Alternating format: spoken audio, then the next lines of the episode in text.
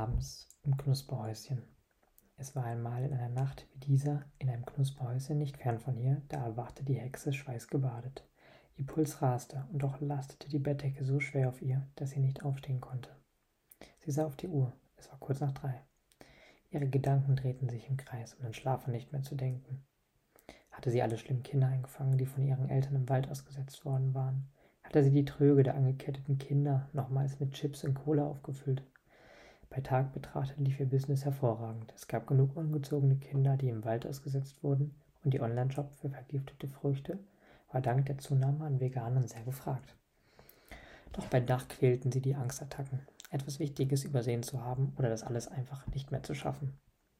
Als der in einen Gockel verwandelte Märchenprinz gegen fünf zu krähen begann, zog sie sich die Decke über den Kopf und wollte weinen. So müde war sie. Sie musste aufstehen aber sie konnte sich einfach nicht überwinden, bis ihr der Rabe das hektisch blinkende Smartphone auf die Brust fallen ließ. Stöhnend las die Hexe die Bestellungen, die über Nacht im Onlineshop eingegangen waren. Sie kopierte sie auf ihre To-Do-Liste und stellte fest, dass diese Liste das Allermagischste im ganzen Knusperhäuschen war. Egal wie viel sie erledigte, die Liste wurde bloß länger und länger. Im Morgenmantel ging sie hinüber ins Verlies, wo sie die schlimmen Kinder mästete. Eines nach dem anderen stellte sie auf die Waage, maß Bauch und Oberschenkel, wo die Kinderlein den feinsten Speck hergaben. Und nachdem sie ihnen Schokolade und besonders süße Milchshakes gefüttert hatte, setzte sie sich an den Computer. Während sie E-Mails beantwortete, knabberte sie am Vorvortag übrig gebliebenen Froschschenkeln. Wann hatte sie zuletzt etwas Frisches gegessen, geschweige denn selbst gekocht? Der schwarze Kater schmiegte sich schnurrend an ihre Beine. Ich graue dich später, sagte die Hexe, woraufhin er auf den Schreibtisch sprang und säuerlich schmauzte. Es ist zum Verrücktwerden. Kaum habe ich eine Mail geschrieben, sind drei neue eingegangen, klagte sie ihm, doch der Kater miaute weiter nach Aufmerksamkeit. So kann ich mich nicht konzentrieren, sagte die Hexe, griff nach ihren Zauberstab und schwang ihn, bis der Kater sprechen konnte. Steck die Mäusegewoll im Hals. Die Spatzen meinen, es wird sonnig, sagte der Kater. Setz dich mit mir nach draußen auf deinen Schoß, ruhte sich bequemer. Ich habe 40 unbeantwortete Mails. Im Wald laufen etliche ausgesetzte Kinder herum und im Verlies haben drei das richtige Bratgewicht erreicht. Genüsslich reckte sich der Kater. Warum tust du dir das alles an? fragte er schließlich. Weil ich muss. Musst du wirklich oder denkst du das bloß? sagte er und betrachtete seine Krallen. Musst du wirklich jede einzelne E-Mail ausführlich und postwendend beantworten? Früher, als man noch Telegramme per Raben verschickt hat, ist die Welt auch nicht untergegangen. Und freilich, deine gerösteten Kinder sind die gefragtesten.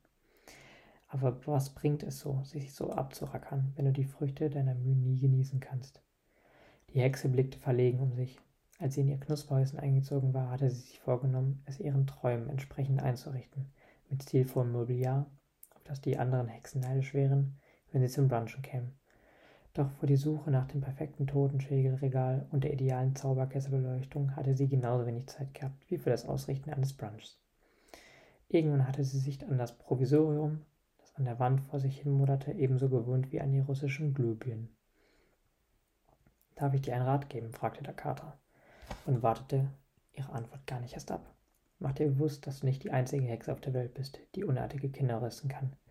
Die Welt geht nicht davon unter, wenn du dir hin und wieder freinimmst. Gehst du hingegen entspannt und fokussiert an die Arbeit, wirst du sie besser machen, während es dir besser geht.